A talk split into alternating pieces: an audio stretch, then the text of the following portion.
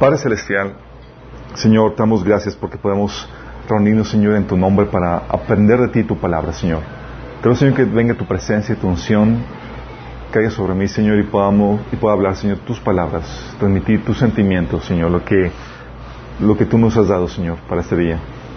Quita el velo de nuestro entendimiento, ayúdanos a, a que, Señor, la semilla caiga en su corazón y que produzca fruto, Señor. Aquellos que nos están sintonizando, Señor, que están viendo este video, Padre, te rogamos que tú quites, Señor, el velo de su entendimiento y que puedan ver, Señor, con claridad la verdad, Señor, en la cual basamos nuestra fe. Te lo pedimos en nombre de Jesús.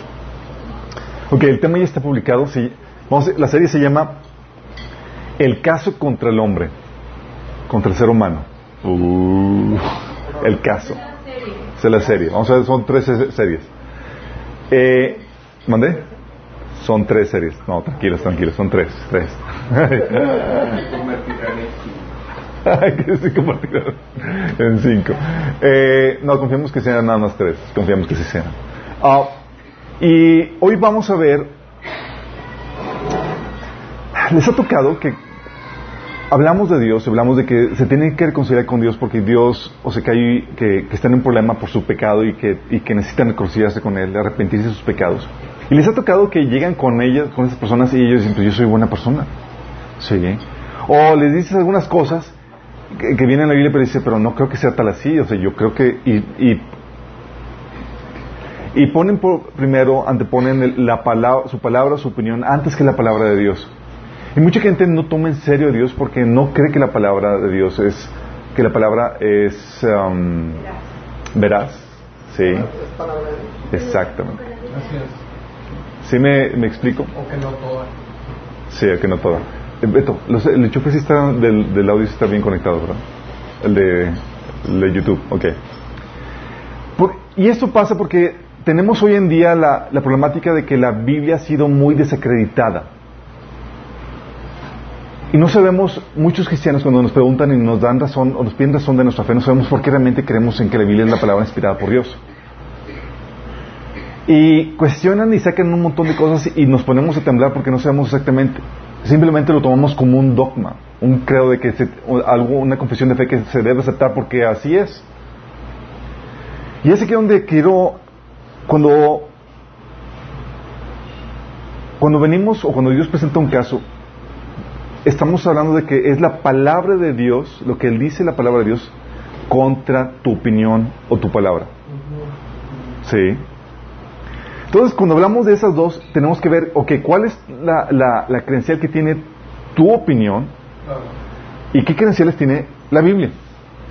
Sí, decimos nosotros que la Biblia es la palabra inspirada por Dios, que es la misma palabra de, Dios. Sí, pero decimos eso y es, ¿en base a qué lo decimos? Digo, sería, sabemos que la Biblia misma dice eso de sí misma. Cuando la Biblia dice en 2 de Timoteo 3:16, dice, toda escritura es inspirada por Dios y es útil para enseñarnos lo que es verdad y para hacernos ver lo que está mal en nuestra vida. Nos corrige cuando estamos equivocados y nos enseña a hacer lo correcto. Aquí te dice claramente que la escritura es la palabra inspirada por Dios. Y lo mismo lo menciona en 2 de Pedro 1.21, Juan 14.26 y otros pasajes. Entonces, pero tú no puedes llegar a una persona que es escéptica de la Biblia o que tiene duda de la Biblia y decir, ah, es la palabra de Dios porque la palabra de Dios dice. sí. Eh, pero al, a la Biblia, al, cuando la Biblia te dice que la palabra de Dios, que la, que la escritura es la palabra inspirada por Dios, tiene implicaciones muy tremendas, porque te está diciendo que es inerrante. De ahí es la doctrina de la, de la inerrancia de la Biblia. ¿Por qué decimos que es inerrante? George McDowell lo pone de esta manera, dice que la Biblia en sus escritos originales, interpretados adecuadamente, son absolutamente verdaderos en todo lo que ellos afirman sea, que esto tenga que ver con doctrina o moralidad o con las ciencias sociales, física o la vida. ¿Sí? Es absolutamente verdadero. ¿Por qué? Eh, por el principio de que si es la palabra de Dios, Dios dice la Biblia en varios pasajes como Hebreos 6, 18, Timoteo 1, 2 y otros más, que es imposible que Dios mienta. Entonces cuando decimos es la palabra de Dios, por consecuencia tenemos que concluir que es verdadera, porque es imposible que Dios mienta. Y es imposible que nos dé algo falso, algo que esté mal. ¿sí? Es inerrante por lo, por lo mismo. Y esta actitud hacia la Biblia, tú ves que Jesús lo tenía y lo reconocía. Tú ves que Jesús eh, reconocía la autoridad del Antiguo Testamento, que era el canon que se había completado en los tiempos de Jesús. Eso lo puedes ver en Mateo 5, del 17 al 18, Lucas 24, 44. Él reconoce y cita a David, dice, David cuando estaba siendo inspirado por el Espíritu Santo, eh, y cita a David y reconoce que estaba inspirado por el Espíritu Santo. Viene en Mateo 22, 43. Habla de la inspiración de Daniel, de Moisés, en Mateo 24, 15, Mateo 23, del 2 al 3. Y tú ves que esa es la actitud que tiene Jesús. Sí. Eh, y lo interesante caso es que no solamente Dios te dice que, que, es inspirada por Dios, sino que demanda que creas en ella. Sí. Cuando lees en Hechos 17 del 30, dice, pues bien, Dios pasó por alto aquellos tiempos de ignorancia, pero ahora manda a todos en todas partes que se arrepientan. Y si complementas lo que Jesús comenzó a predicar en Marcos 1.15, es no solamente que se arrepientan, sino que crean en el Evangelio, en el mensaje que la Biblia tiene para la humanidad. ¿Sí? De hecho, tal así que Pablo dice en Romanos 2, es que se acerca un día en el que Dios juzgará por Jesucristo los secretos de los hombres conforme a, conforme a mi Evangelio. ¡Wow! ¡Qué fuerte, ¿no? Tal así que la Biblia está puesta como norma de fe. Pablo lo ponía de esa forma, en Gálatas 1 del 8 9 dice, pero aun si alguno de nosotros o un ángel del cielo les predica un evangelio distinto del que les hemos predicado, o sea, del, de lo que viene en las escrituras, que caiga bajo maldición. Y fíjate que lo que está haciendo Pablo es que se pone, pone la Biblia, pone la escritura, pone la revelación, pone el mensaje del Evangelio por encima incluso de sí mismo. ¿Sí? Dice, aún si aún nosotros. ¿Por qué? Porque la autoridad de la Biblia no está basada en personas, está basada en que es la palabra inspirada por Dios. Que caiga bajo maldición, dice, como ya lo hemos dicho, y lo vuelve a repetir, a repetir dice, si alguien les anda predicando un evangelio distinto del que recibieron, que caiga bajo maldición. ¿Sí? Y, y hay el tabú de que la Biblia es el producto de un comité, ¿sí? de que se juntó la Iglesia Católica, los obispos y demás, y dijeron, ¿qué libros? Ok, este sí, este no, y toda la cosa. Pero no es así.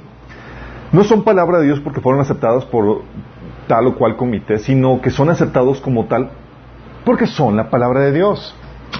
¿Sí? Es decir, la autoridad es intrínseca por ser la palabra de Dios, no proviene de la votación o consenso de nadie. De ser así, la autoridad de la misma vendría del grupo que la autorizó o que la armó. Pero no, sino que la gente solo reconoce la autoridad divina que Dios le dio a este. Y tiene las características intrínsecas que confirman esto que les digo.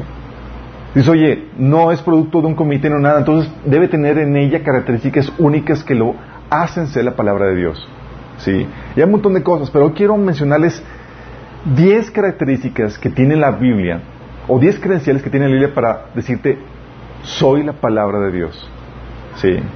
Vamos a ver estas características. Esto, este tema está basado en el taller de, apologética que, estamos viendo los miércoles. Están invitados a acompañarnos, a seguirnos. Lo transmitimos en vivo en el canal de Minas Discipulado. Como quiera, también en, persona se pasa ahí. la experiencia evidencial es mejor y aparte dan botana y toda la cosa, entonces si la palabra no te interesa, la botana a lo mejor te puede persuadir. sí, pero nada más que en, ese, en ese taller eh, vemos eh, la autoridad de la Biblia en tres o cuatro sesiones, entonces es muy largo. Hoy quiero hacer un condensado porque quiero construir este caso, sí, que estamos hablando en contra del hombre, sí. Primero, la primera credencial que tiene la Biblia de como sepa la, la palabra inspirada por Dios es que es la integridad del texto. Sí. La crítica te dice que no tenemos los textos originales, sino solo copias llenas de errores escritos siglos después de, los originales. Y que hay más variaciones eh, en los escritos, eh, en los escritos que, las, que palabras del Nuevo Testamento. Sí, de lo que dice la crítica, la crítica informada. Para los demás dicen, no, es que fue hecho por hombres y ya se copió tantas veces que ya se, que ya se perdió el original. Es lo que tú escuches en el, en general, sí. Eh, y eh, aunque no tenemos los originales tal cual, ¿sí? Y como, como cristianos, si no tenemos originales, ¿cómo podemos saber eh, realmente si tenemos el mensaje original? ¿Sí? La realidad es que tengo que aclarar que de ninguna literatura antigua tenemos los, escritos originales. De ninguna. ¿Sí? Tenemos, por ejemplo, otros libros y escritos antiguos como los de Aristóteles, Josefo, Platón, Sófocles, etcétera, de los cuales esos escritos antiguos solamente hay de copias máximo una decena. Sófocles tiene máximo 100 copias, es la excepción, pero los demás es máximo una decena de copias de esos escritos antiguos. Y las copias que tenemos datan de entre 4 y 15 siglos después de los originales. Imagínate. Y nadie los pone en tela de juicio. Es como que, ay, ¿cómo van a hacer eso original? No, nadie. Pues, lees el libro de los, eh, los escritos de, de, Platón, de Aristóteles y demás, nadie pone en tela de juicio de que, ah, Dios, no deben ser porque no, tenemos las copias originales. ¿Sí? Y luego, aparte, en textos grandes como la Iliada y el Mahabharata, tenemos la problemática de que, por ejemplo, en la Iliada, el 5% del todo el texto, que es un texto grande, no se sabe cuál es lo correcto, ¿no? Porque está mal, tiene partes que faltan o mal escritas o demás. En el texto, texto de Mahabharata es el 10%. Si lo que dices no sabemos si a qué corresponda o, o, cuál, fue el original, ¿sí? Porque son, están en tela de juicio. Están dudosos o no están bien escritos o, están mal. Cuando llegas al, al momento de, de comparar o ver la Biblia, te dices, oye, el Nuevo Testamento, ¿sabes cuántas copias tiene? Los originales, el texto original son unos, máximo unos 10, con excepciones de el que les dije de Sófocles que tiene 6 copias. El Nuevo Testamento tiene textos en manuscritos antiguos, en, papiros, hay 24 mil copias. Por lo menos, ahorita se, han sacado todavía más. 24 mil copias, ¿sí? Y de todas las copias, es cierto, dicen, oye, es que hay tantas variantes en todas las copias que hay más variantes que palabras en el Nuevo Testamento. Bueno, las variantes son insignificantes, son de que faltó aquí una vocal, faltó aquí un artículo, nada que, destruya o que descomponga el significado de, una, de un enunciado. ¿Sabes cuántas, eh, este, cuántas variantes significativas hay que dices que esto puede cambiar el significado de tal enunciado en el Nuevo Testamento? Entre todas las copias, solamente hay 50 solamente 50 variables significativas. Y de, y de ellas, ninguno contradice o, ninguno eh, pone en telejuicio alguna doctrina básica esencial de, la fe, que no esté corroborada eh, también en otro pasaje. Imagínate, así de fuerte. ¿Sí? Tenemos, y los papiros que tenemos, tenemos papiros no de, de, de cuatro o quince siglos después. Los papiros que tenemos ¿sí? Son copias del siglo segundo, tercero y cuarto, ¿sí?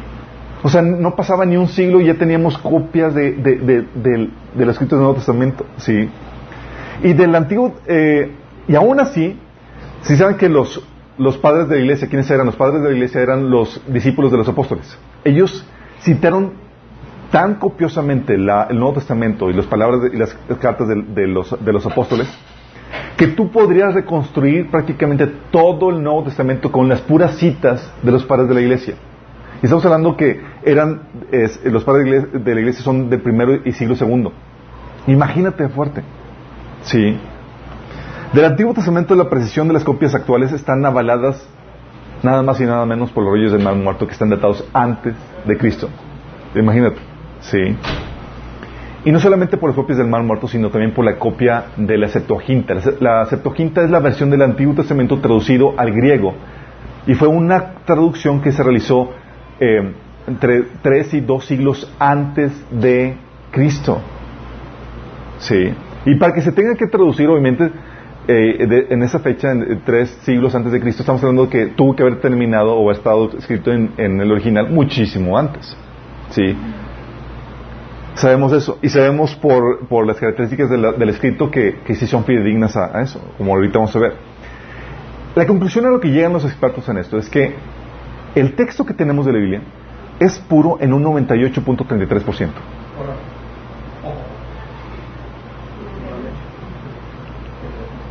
Avíntate ese trompo a la uña, como dice mi abuelito.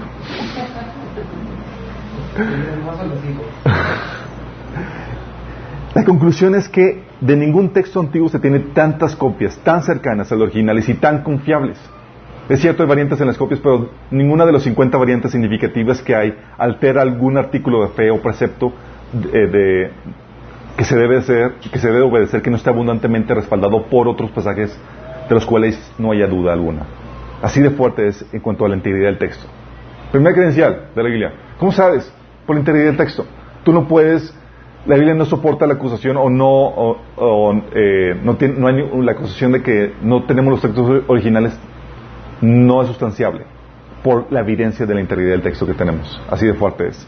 La segunda eh, credencial que tiene la Biblia en cuanto a esto es que es históricamente fiable. Eso es genial esto.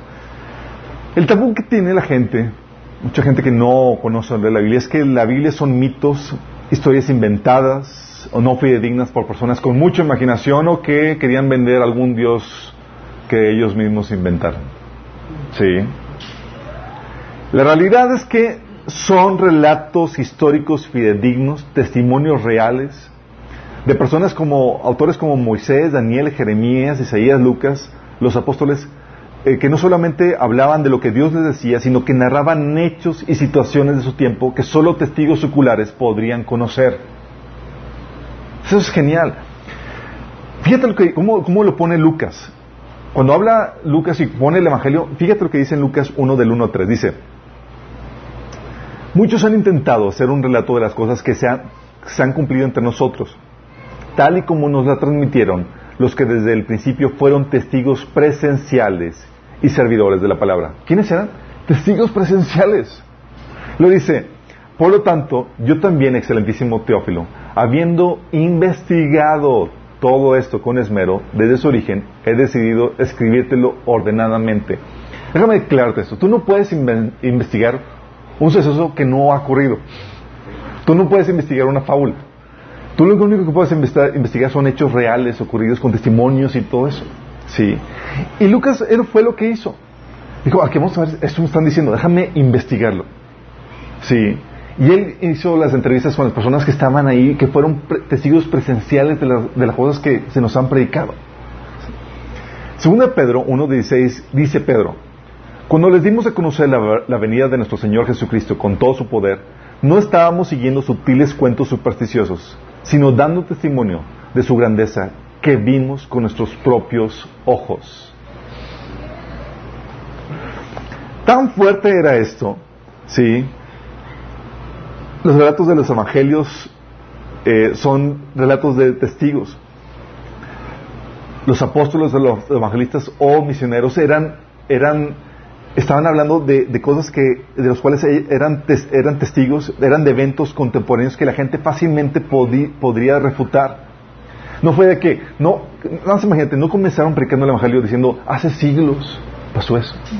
Fue, acaba de suceder, yo lo vi, y lo podían refutar los oyentes si acaso no hubiera sido cierto.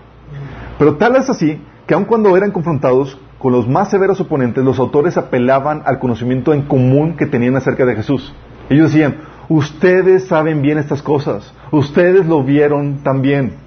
Eso es lo que decía. Tú puedes ver pasajes como Hechos 2, 22, 26, del versículo 24 al 26, o Hechos 3, del 3 al 17, o Hechos capítulo 4. ¿Sí? Eso es lo que hacía. Cuando iban a, ser eh, enjuiciados o, pues, eran traídos a las autoridades, tal era el conocimiento en común que tenían acerca de los hechos ocurridos que los apóstoles tenían la osadía de acusarlos por lo sucedido. Y no se imagina, tú ves los pasajes y dices, en la torre. Tú no podrías hacer eso si hubiera sido mentira. Pero estamos hablando de testigos oculares, personas que, experimentaron y, palparon la, realidad de lo que estuvieron viviendo. Pero supongamos que inventaron la historia de la resurrección o de Jesús. ¿Con qué motivación lo harían? ¿Por qué lo inventarían? ¿Sí? ¿Por qué? ¿Dinero? ¿Fama? ¿Fortuna? Porque les iba a ir muy bien. Dijeron, vamos a armar una religión y vamos a inventar eso, es un buen negocio. ¿Sí? Sí, por, esta, por esto, ese mensaje fueron rechazados, perseguidos, torturados y martirizados. ¿Saben qué pasó cuando fue sucedió lo de Watergate? ¿Alguien se acuerda de los que vivieron la década de los 70 que fue en los 70 cuando sucedió? O 60, no me acuerdo. 60 70 60, ¿verdad? En el caso de, Charles Colson, eh, que fue uno de los, de los infiltrados de Watergate, Watergate para los que no sepan, es eh, este Nixon lo que hizo fue espiar, fue, eh, puso, eh, estuvo, puso grabadoras o puso, eh, grabó los mensajes del, del partido contrario para ganar las, las, las reelecciones, ¿sí? Y se destapó todo, ¿sí? Y Charles Colson, que fue uno de los, de los que estuvieron metidos en eso, ¿sí? Que fue, fue una conspiración para cubrir el espionaje ilícito que el presidente estaba realizando. A las dos semanas del proceso legal contra Nixon y su- sus asistentes más fieles, ¿sí? Todos ellos claudicaron. Uno de ellos incluso testi- testificó en contra de él para salvar el pellejo. A lo que voy es que a partir de ahí, o sea, todo empezaron a partir de ahí todos empezaron a claudicar y eh, soltaron el, saltaron del barco eh, delatando lo que era- verdaderamente aconteció para salvar los pellejos. Sí, sus vidas no estaban en peligro, nada más el estar en la cárcel o no estar en la cárcel. ¿Qué de los discípulos? Gente común que enfrentaron vergüenza, desgracia política, azotes, apedramientos ejecuciones. Cada uno de ellos, en vez de retractarse ante la amenaza de muerte, simplemente confirmó su testimonio. Todos menos unos. Todos menos uno fueron muertos por lo que testificaron por haber visto con sus propios ojos. Santiago fue pedrado, Pedro crucificado al revés, Pablo decapitado, y así te puedes decir todo. El único que sobrevivió a una muerte tranquila, que podríamos llamar, fue Juan. Sí, todos los demás, muertes violentas. Murieron como Marte. Y no crees que se hicieron ricos. Tú lees la historia de Pablo y dices en la torre. Digo, hambres, peligro, persecución y demás. ¿Sí vamos? Si tal vez dijeras, oye, ¿quieres evaluar de acuerdo a como ahorita muchos predicadores o líderes religiosos se hacen ricos y, y hicieron, hicieron un buen negocio? No, no era el caso de ellos. Sí, el caso de ellos sí le sufrían. Pero ¿por qué se mantuvieron fieles? Porque sabían que era verdad. Y aparte tenemos la evidencia extrabíblica como de Eusebio, los, los escritos de, de Papías, Irineo, Clemente de Roma, Ignacio, Policarpio, Fabio Josefo, Taciano, que corroboran los relatos que estos, que estos mensajeros nos han traído hasta ahorita. El famoso arqueólogo William F. Albright dice, podemos decir enfáticamente que no, hay, que no hay ningún fundamento sólido para datar cualquier libro del Nuevo Testamento después del año 80 después de Cristo. Dos generaciones completas antes de las fechas entre 130 y 150 dadas por los críticos más radicales de hoy en día. Hoy en día dice, no, el Nuevo Testamento fue hecho un siglo después. Ahí em- fue cuando se empezó a, escribir. Los autores, arqueólogos y demás han confirmado que tuvieron que haber sido testigos presenciales. Imagínate. Académicos especializados reconocen la exactitud, exactitud histórica de Lucas, por ejemplo, como es el, el académico John McRae. Y la conclusión de esto es que no son mitos, ni fábulas, ni novelas, sino relatos históricos repletos de detalles, fechas, lugares, nombres, corroborados aún por evidencia extrabíblica. El relato del Evangelio, por ejemplo, eran testigos presenciales y de eventos contemporáneos que la gente fácilmente hubiera podido refutar si no fueran ciertos. Entonces tenemos la credencial de la integridad del texto, la credencial de la fiabilidad histórica de la Biblia. ¿Qué otra credencial tiene la Biblia para corroborar y presentarse como la palabra de Dios? Tenemos la corroboración de la arqueología como otra credencial.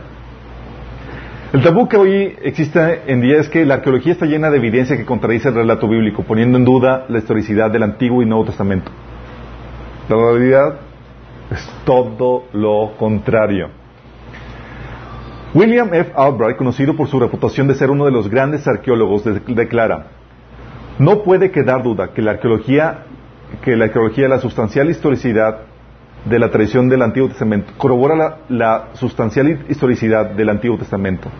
Las narraciones de los patriarcas, de Moisés y del Éxodo, de la conquista de Canaán, de los jueces, la monarquía, ex- el exilio, la restauración, han quedado todo ello confirmado e ilustrado hasta un punto que yo considero hace ya 40 años, de tanta evidencia arqueológica, menciona este arqueólogo.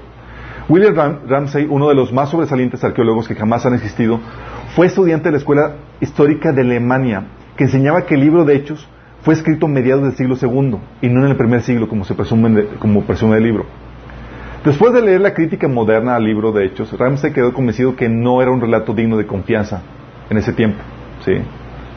Por lo mismo, no digno de consideración por algún historiador.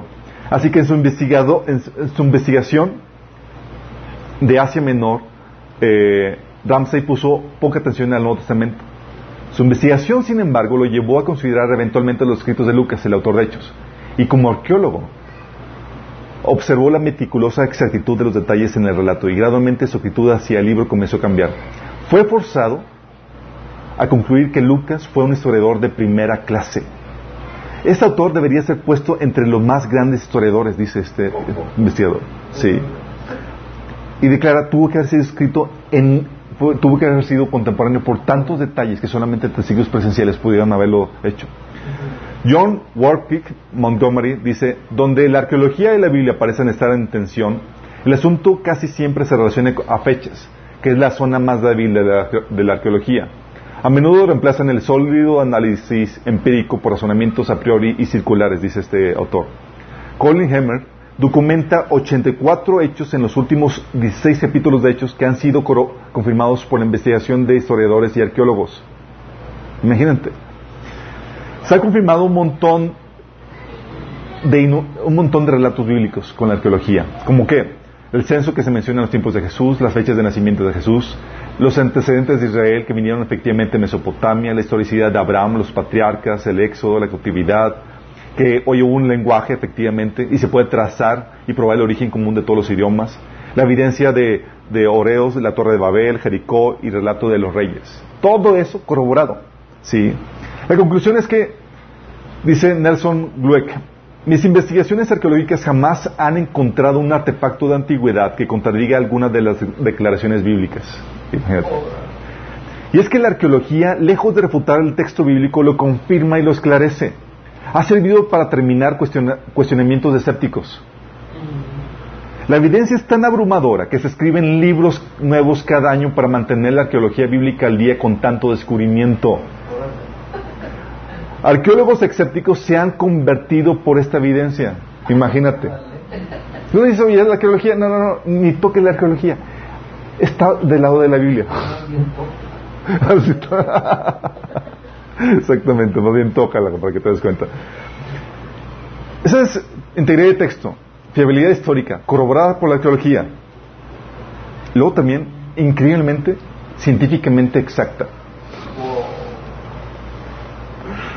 El tabú es que la ciencia y la Biblia se contradicen, ¿sí? Y que demuestran que, que la Biblia es un relato que no es verificable ni confiable por la ciencia. La realidad es que los hechos de la naturaleza, la Biblia narra los hechos de la naturaleza y el cómo funciona la realidad y concuerdan con la revelación dada en la Biblia. O sea, tú puedes ver que lo que, se escribe en la Biblia concuerda con la realidad, con, lo, con los hechos de la naturaleza. La contradicción, si hay alguna contradicción, la contradicción está entre eh, la pseudociencia y falsas interpretaciones de la Biblia. ¿sí? Pero déjame aclararte esto. Tal es el punto, tal es la afinidad entre la Biblia y la ciencia que la Biblia puso el marco teórico para el desarrollo de la ciencia. ¿Estás consciente? Sin el marco teórico que la Biblia puso, sin la cosmovisión cristiana, no se hubiera desarrollado la ciencia. La ciencia, la Biblia puso la concepción de que el mundo físico es real, no una ilusión como ponen otras religiones. Que la naturaleza es buena, pero no divina. ¿sí? Que es ordenada, que es matemáticamente precisa y predecible, que el hombre puede descubrir su orden. No solo con la observación, sino también con la experimentación. Y que el hombre tiene un valor intrínseco mayor que el de los animales. Todo esto ha sido la base del marco teórico y filosófico que ha permitido que la ciencia se desarrolle. ¿Y qué crees? Está basado en la Biblia fue la cosmovisión cristiana el que dio, el que dio, permitió esto. Los hechos probados científicamente no contradicen la Biblia, al contrario, simplemente la reafirman. Lo que se contradice es una, lo que contradice es una falsa ciencia. Hipótesis y filosofías naturalistas presentadas como ciencia. ¿A qué me refiero? Por ejemplo, la hipótesis del universo autogenerado, conocido como el Big Bang, la hipótesis de la generación espontánea de vida, la hipótesis de la evolución, la hipótesis de la existencia de la no existencia de Dios eh, o de la no existencia de milagros. Todas esas hipótesis que se presentan como ciencia son hipótesis, son filosofías, son ideas que no son ni pueden ser comprobadas por la ciencia. La ciencia está limitada a hechos que se pueden corroborar y que son repetitivos a voluntad humana. Por eso la ciencia está muy limitada. Y lo que es realmente científico no se contradice con la Biblia. Tal así que tenemos montones de científicos cristianos. Hoy en día hay bastantes. Pero te voy a poner, mencionar algunos que son de los famosos, por si alguno de ustedes lo identifica. Isaac Newton, Johann Kepler, Galileo, Blaise Pascal, Robert Boyle, Francis Bacon, René Descartes, Pascal, Henrik Hertz, Luis Pasteur, eh, Gigi Thompson, Francis Collins, Max Planck, Michel eh, Faraday, William Thomas Kevin, Carl von Linné o Carlos Linneo, Buffon, eh, este no citaba la Biblia tal cual explícita, pero todos ellos eran autores, eran científicos cristianos, de los más conocidos. Y lo dices, dices, oye, ¿sabes qué? También Einstein creía en Dios. Sí. Sabía, y la frase típica, famosa de Einstein, que Dios no juega a los dados. Sí. En cuestión de la física, sino que sabía que era preciso en eso. Es por Einstein. Aparte tenemos aseveraciones científicas por la Biblia. ¿Cómo que aseveraciones? Aseveraciones que hace la Biblia que han sido corroboradas siglos después por los científicos y por la ciencia. La aseveración de que, por ejemplo, el universo tuvo comienzo, viene en la Biblia. La primera y segunda ley de termodinámica, corroborada en la Biblia, mencionada en la Biblia. Que el universo está en expansión, mencionada en la Biblia. Propiedades físicas del espacio vacío, que puede ser roto, desgastado, sacudido, quemado y enrollado, lo enseña la Biblia. Que ambos, el hombre y la mujer, poseen la semilla de la vida, o sea, el código genético, viene en la Biblia. La Tierra suspendida en el espacio, viene en la Biblia. El movimiento galáctico eh, que tiene el Sol también viene en la Biblia. La clasificación taxonómica eh, de las especies, la Biblia enseña ese principio. Que la Tierra es redonda, viene en la Biblia. La cuarentena para el control de plagas. Las reglas de sanitización o de higiene. Que es dañino comer sangre. Que, eh, que es la sangre necesaria para la vida. Porque antes los antiguos no creían que la sangre era necesaria. Que las estrellas emiten sonido. Que los océanos contienen fuentes de agua dulce ¿Sabían? Que incluso hay caminos en los océanos. Cuando, cuando leían los pasajes donde viene que hay caminos en los océanos, la gente pensaba que, estaba, que era cuento dadas.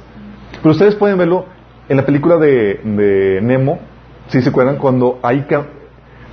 Esos, esos caminos de, los océanos fueron descubiertos por un cristiano que tomó en serio la palabra y quiso investigar acerca de eso. Vamos a ver eso más en, en Apologética que hay valles en los, en los, eh, en los océanos también, ¿sí? El ciclo de agua, lo enseña también la Biblia, el aire, que el aire tiene peso, la Biblia lo enseña. La presión de los movimientos del universo, que un número, que hay un número incontable de estrellas, también la Biblia lo enseña. Que cada una es diferente, también lo enseña.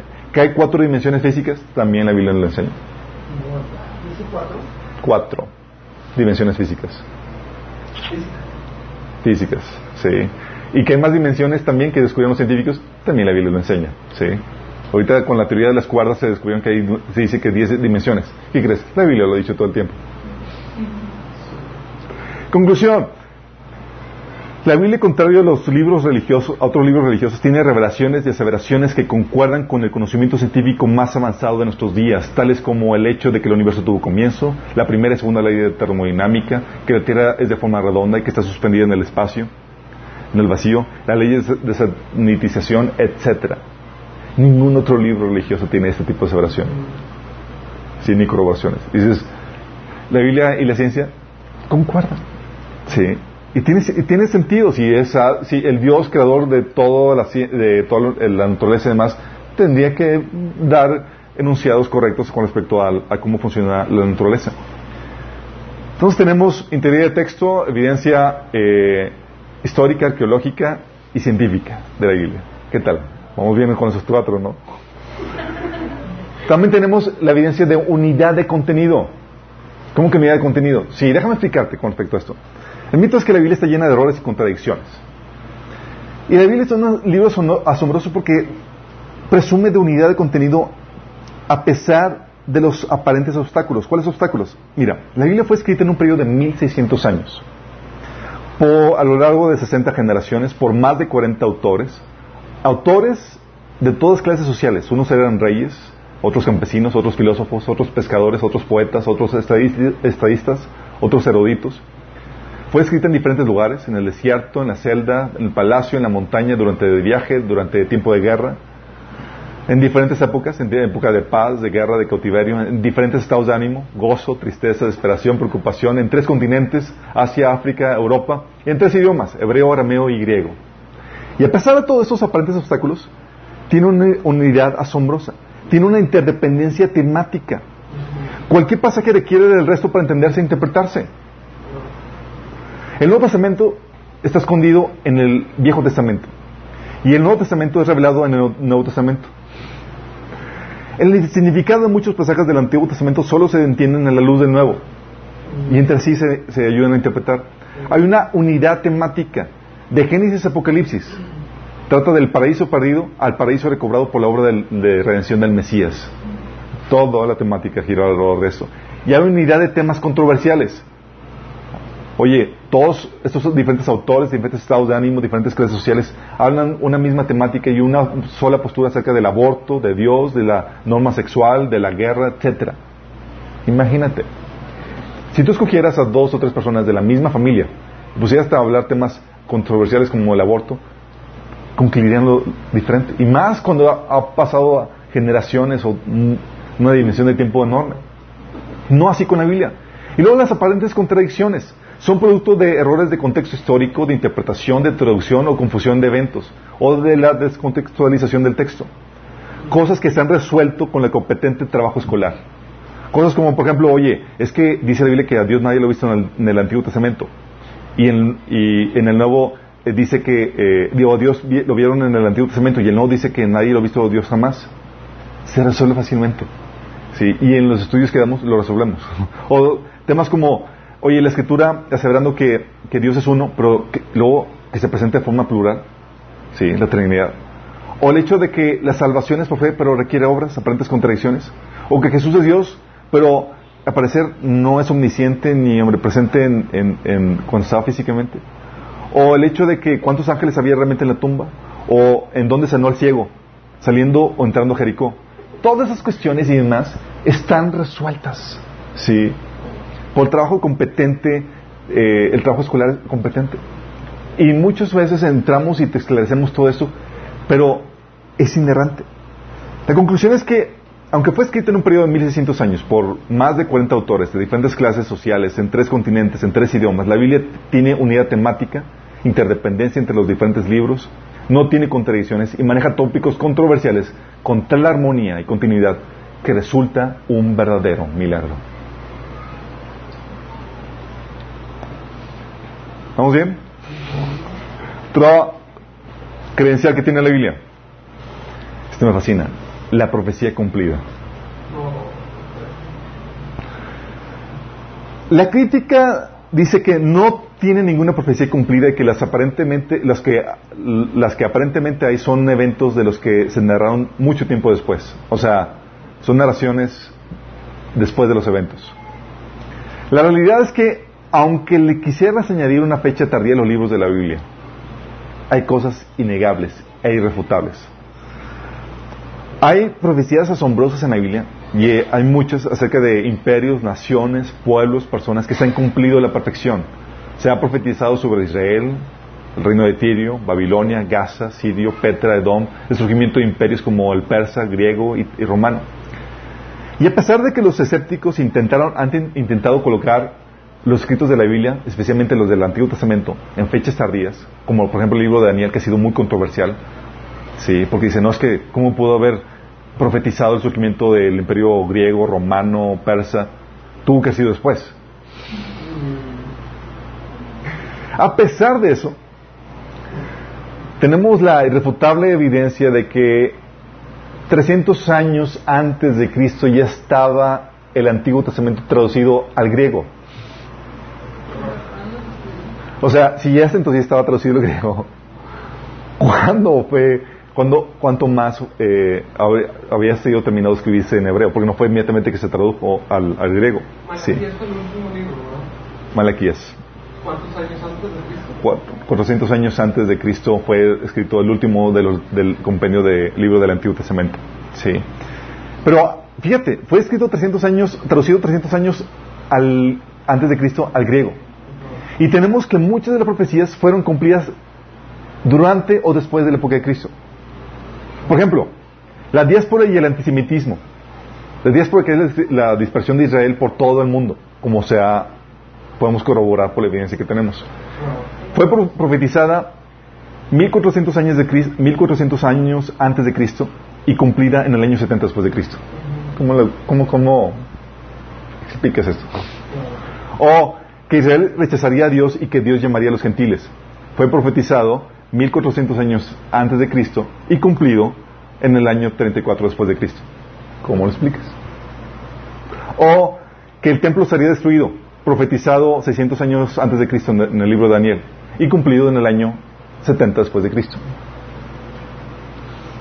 O profecías acerca de Jesús como de que nacería de una mujer en Belén, de una virgen, del linaje de Abraham, descendiente de Isaac, de Jacob, de la tribu de Judá, heredero del trono de David, que sería declarado Dios, que, pasaría un tiempo en Egipto, que se enviaría eh, em, que se enviaría un profeta para preparar el camino para él, que sería rechazado por su propia gente, que sería llamado Nazareno, que traería luz a Galilea, que hablaría en parábolas, que sería traicionado, que el dinero del Mesías en la traición sería usado para la compra del campo del alfarero, que sería falsamente acusado, que, guardia, que guardaría el silencio ante sus acusadores, que sería escupido, golpeado, crucificado con criminales, que se le daría de beber vinagre eh, y que sus manos y pies serían traspasados, que echarían suerte sobre sus ropas, que sus huesos no serían rotos, que los soldados atravesarían su costado y que sería un sacrificio por el, por el pecado, que sería sepultado con ricos y que resucitaría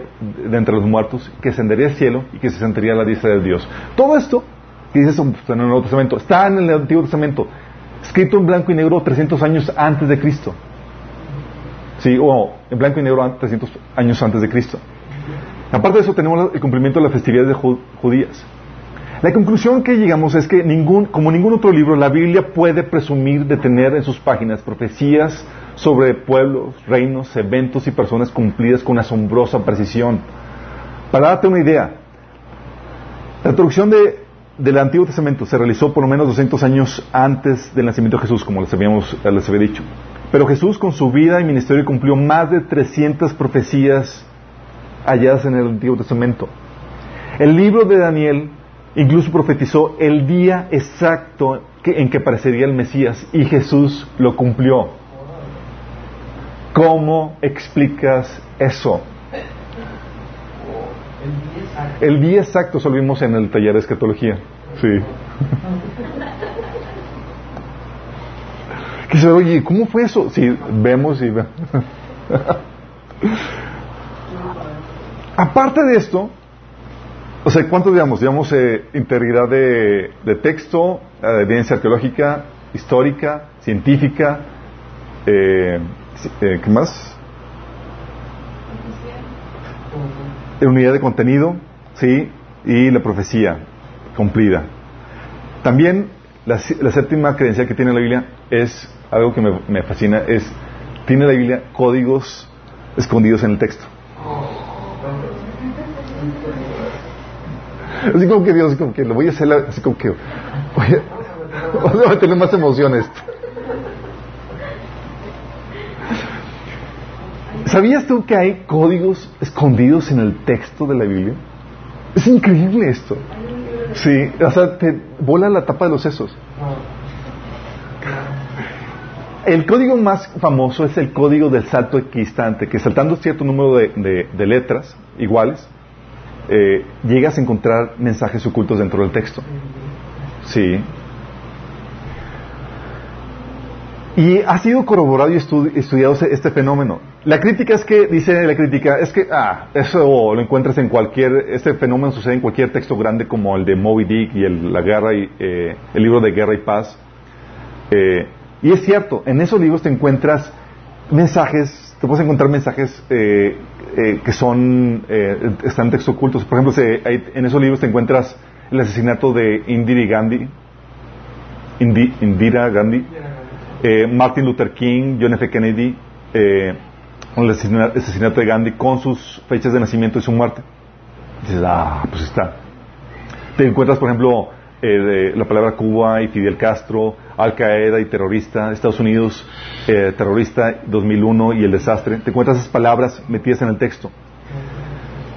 Y se encuentran, y aparte la otra, la crítica también dice que se encuentran mensajes proféticos en el texto, en eso, en el salto equidistante, que no se han cumplido o que no son verdad, como eh, el anunciado la palabra holocausto atómico, guerra mundial y el año 2000, eh, sí, en el texto hebreo. Dice, ya es, hay, vienen mensajes que ni siquiera se han cumplido ni se van a cumplir. O tampoco hubo noticias de misiles dirigidos a Nueva York en el año 2004, como venía el texto ahí en, en esos mensajes ocultos. Y dices, bueno, entonces no es verdad. vamos para allá. La realidad es que sí. Sí, la otra crítica que tiene es que dicen que el hebreo, eso se más en el hebreo porque es un, eh, tiene menos letras en, su alfabeto. Sí. Pero aunque el hebreo es más compacto, sí, es por lo menos 65% menos redundante que otros idiomas como el inglés. Y es cierto, hay formaciones en el texto de la Biblia que caen dentro de la categoría de ruido, producto del azar y no de un diseño, intencionado. ¿sí? En, los libros, en todo libro grande puedes encontrar algo de eso. Pero cuando ves la crítica que hacen y, cómo lo, tratan de refutar, tú puedes encontrar que hay un prejuicio antemano ante la, contra la Biblia. ¿sí? En los casos, y en los casos en los que no funcionó, dijeron, eh, ya ves, hicimos el experimento y no funcionó los, las personas que, que, corroboran eso les ayudaron a hacer las correcciones al texto de salto equidistante y que creen, arrojó eh, más resultados que reafirmaban la teoría al hacer los ajustes. Y es cierto, en otros textos puedes encontrarte frases interesantes, así como las nubes pueden formar formas interesantes como rostros de caras de personas y, y así. Pero aquí se vuelve trascendente porque por el cúmulo de frases con significado relacionado, también cuando, porque también eh, las frases en el texto, en código, están relacionadas con el texto principal. Ves el texto principal y ves el texto subyacente en código y dices, están relacionadas. Y también por la ausencia de palabras sin sentido. Oye, hay palabras que, que, faltan, que, eh, eh, sospechosamente o interesantemente faltan en el, en el mensaje en el, del código, que te habla de una intención. Ahorita les voy a explicar un ejemplo. ¿Sí? Y las probabilidades, por ejemplo, para encontrar el nombre de los 66 rabinos que aparecen en la Biblia, aparece el nombre de 66 rabinos con sus fechas de nacimiento o muerte, es una entre 2.5 billones la probabilidad de encontrarlo en... Sí. Intentos de encontrar códigos con semejante aglomerado de, relación, de relevantes textos ha sido prácticamente elusivo. Si no te encuentras de eso. Y encriptar códigos que sean relevantes con el pasaje y al mismo tiempo guardando el sentido y la validez de la narración es algo prodigioso que sobrepasa toda habilidad humana. O sea, no, pongo el reto. Escribe un texto normal, sí, que tenga sentido, coherente, y aparte escribe que tenga código eh, de salto equidistante ese texto que sea relevante al texto principal que escribiste. Imagínate ese trompolón. ¿Cómo lo haces? Por ejemplo, ¿sabías tú que en el código equidistante aparece el listado de árboles frutales en el pasaje de Génesis en el que habla que Dios eh, sembró árboles para darle comer al hombre? Aparecen un listado de árboles frutales en ese, en ese texto. Sí.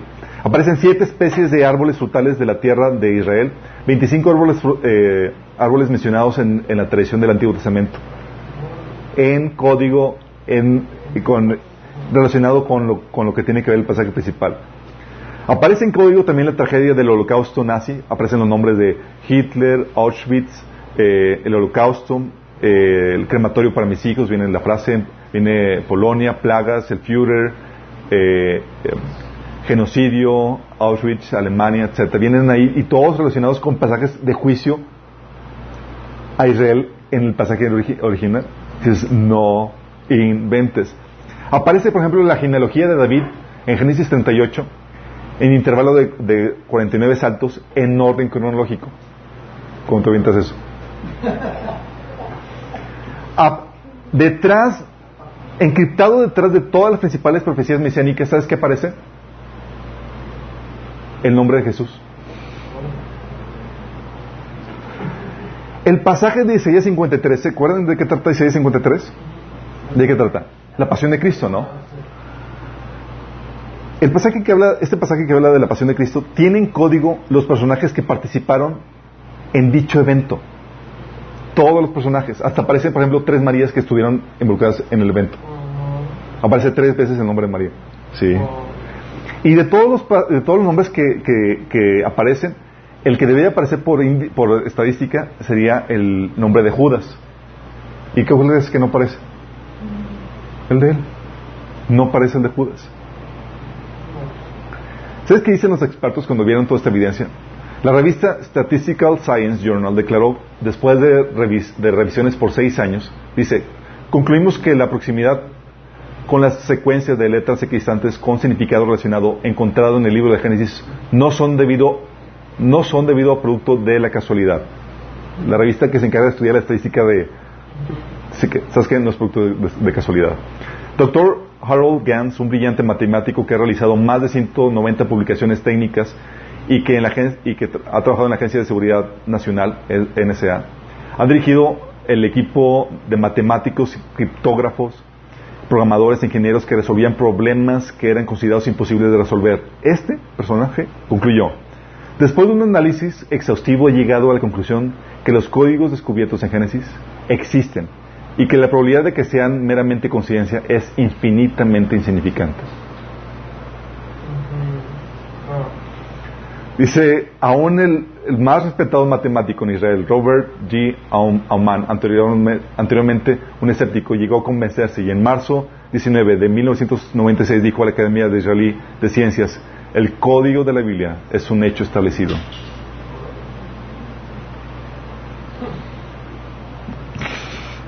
Si vamos, vamos entendiendo, vamos viendo lo asombroso que es la Biblia. Sí. Tenemos, entonces, entonces tenemos la evidencia, las credenciales, haciendo repaso. La, la credencial de la integridad del texto, la credencial histórica, arqueológica, científica, sí, la credencial de la unidad de, contexto, de la profecía cumplida, de los códigos escondidos en el texto. Y aparte de eso, tenemos la credencial de su supervivencia. ¿Sí sabías que la Biblia presume de su supervivencia a través del tiempo, a pesar de los materiales perecibles, sin eh, perjudicar su estilo, confiabilidad o existencia? Su supervivencia a través de la persecución, a pesar de ser el libro más atacado de la historia. Su supervivencia, a, su supervivencia a la crítica, al escepticismo, a la incredulidad, gracias a descubrimientos arqueológicos, biográficos o de análisis, competente. Si este libro no hubiese sido el libro de Dios, hace tiempo que los hombres ya lo hubieran destruido. Pero tiene esta credencial, que ha sobrevivido la crítica, la posición y todo eso. ¿Sí? tienes la otra credencial, la credencial de que es un libro sobresaliente. ¿En qué sentido? Es el libro más leído, más traducido, más impreso, más citado, más estudiado y por el que más gente ha dado su vida. Fue el primer libro traducido, el primer libro impreso. Ha inspirado poemas, canciones, novelas, historias, películas y aún hasta el sistema político que respeta nuestros derechos y libertades. Ha sido un motor de reformas religiosas, políticas y sociales. Ha cambiado y sigue cambiando las vidas de millones de personas que en sus páginas se han encontrado consuelo, esperanza y vida eterna. Es un libro cuyo mensaje ha sido corroborado por milagros a lo largo de la historia, sanidades, provisiones y otros eventos sobrenaturales. Y yo te puedo dar testimonio de milagros que Dios ha hecho y los que conocemos al Señor podemos platicarte de muchos milagros y corroboran el mensaje que hemos creído. ¿Qué otro libro puede presumir esto? Y aparte, la última credencial es que es incomparable. ¿Por qué? Porque ninguna otra religión, creencia o sistema ideológico tiene como fundamento un libro con credenciales que iguale, siquiera remotamente, a los de la Biblia. No hay Ni uno. Sí. Ahora entiendes mejor este pasaje que dice, confía en el Señor con todo tu corazón y no dependes de tu propio entendimiento. El Señor dice, ten duda de ti mismo y de tu opinión. La Biblia tiene un peso más sólido que tu propia opinión. ¿Sí vamos viendo? Ahora entiendes por qué los cristianos estamos dispuestos a, soportar vituperio, persecución e incluso a dar nuestra vida por el mensaje que contiene este libro. O sea, no somos locos. Así como que, ah, pues me lo enseñaron. ¿Y por qué das tu vida por Pues porque me lo enseñaron. No, no, no, no, no. Este libro contiene credenciales inigualables que lo validan como la palabra de Dios. Lo autentizan, sí, como la palabra de Dios. ¿Vamos entendiendo? Y la problemática de esto es que si esto es verdad y este libro es la palabra inspirada por Dios como sus características lo avalan, tiene entonces terribles consecuencias para tu vida. Terribles consecuencias para tu vida. Si este libro es verdad, y como vemos lo es por sus características, te está diciendo entonces, primero, que tu palabra no tiene ni remoto el peso o la autoridad para cuestionarla ni remoto. En tu vida podría tu palabra generar tal nivel de credenciales. Y tú te has demostrado por tu vida que has mentido alguna vez. Ni siquiera tienes la integridad y la reputación para defender o para poder cuestionar eso. La Biblia no puede ponerse por encima de, tu mera opinión. Simplemente tu palabra no tiene ni remoto el peso de autoridad para cuestionarla. Dos, que si deseas hacer lo correcto, no queda otra más que concluir que debes aceptar la Biblia como lo que es la verdad, la misma palabra de Dios. Tres, esa es la otra conclusión, que los demás libros, ideas, mensajes, filosofías, tradiciones, prácticas que se contrapongan a ella son falsos y están mal. ¿Estamos entendiendo las tremendas implicaciones? Sí. Y que, y cuatro, que la acusación que Dios levanta contra el hombre es verdad. Es cierto que va camino a la perdición eterna si no aplica las medidas establecidas ahí para su salvación. La Biblia tiene un mensaje impresionante. Pero lo que hace la Biblia es que levanta una acusación contra el hombre. Y dice que la situación del hombre es que está perdido y que va camino a destrucción. Y si lo que dice la Biblia es verdad, como lo vemos, el hombre está en graves problemas. Y tú vas camino al infierno si no has aplicado las medidas de salvación que la Biblia establece ahí. ¿Estamos entendiendo las terribles consecuencias?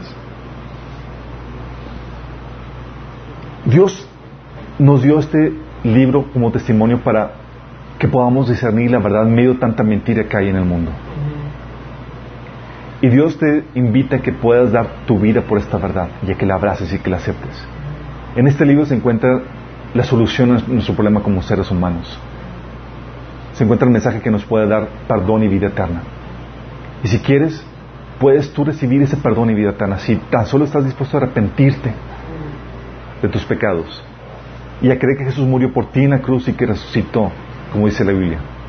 Si crees esto y estás dispuesto a arrepentirte y empezar a someterte a la palabra de Dios, te invito a que hagas esta oración y que te reconcilies con Él para que puedas tener el perdón de pecados y la vida eterna. Te invito a que cierres tus ojos y le digas ahí, Señor Jesús, el día de hoy me arrepiento de mis pecados. Te pido que me perdones y que me salves. Yo creo que moriste por mí en la cruz y que resucitaste para el perdón de mis pecados. Y hoy acepto el perdón y la vida eterna que tú me ofreces gratuitamente. Hoy te acepto como mi Señor y mi Salvador. Si tú hiciste esto genuinamente, va a haber resultados. Dice el Biblia que debes demostrar tu arrepentimiento con tus obras, que realmente te arrepentiste. Y si realmente te arrepentiste y quieres someterte a Dios como realmente lo hiciste a través de esta oración, vas a empezar a leer la Biblia, lo que vas a empezar a hacer, y vas a empezar a congregarte, buscarte cristianos con los cuales puedas crecer en el conocimiento de Dios, porque lo necesitas. Y hay muchos que mucho, hay muchas gente que dice, bueno, ¿y de qué me acusa Dios si yo soy una buena persona?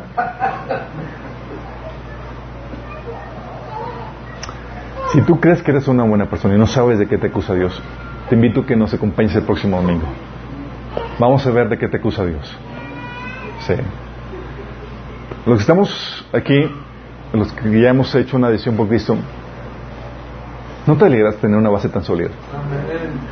¿No te alegras saber que no estamos parados en mitos ni en fábulas?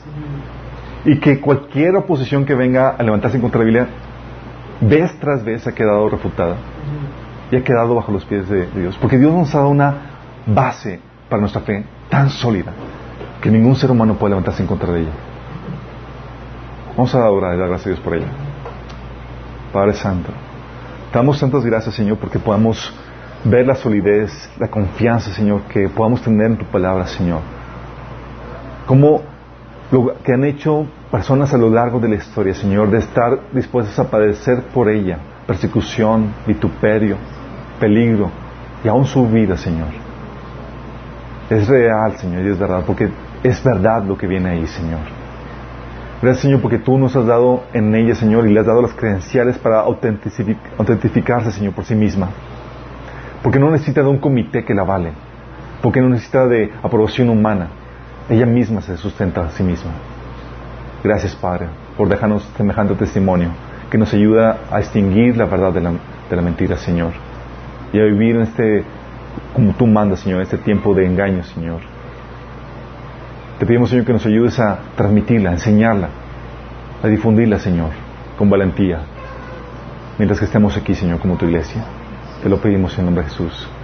Amén. Nos vemos el próximo domingo, misma hora, mismo canal.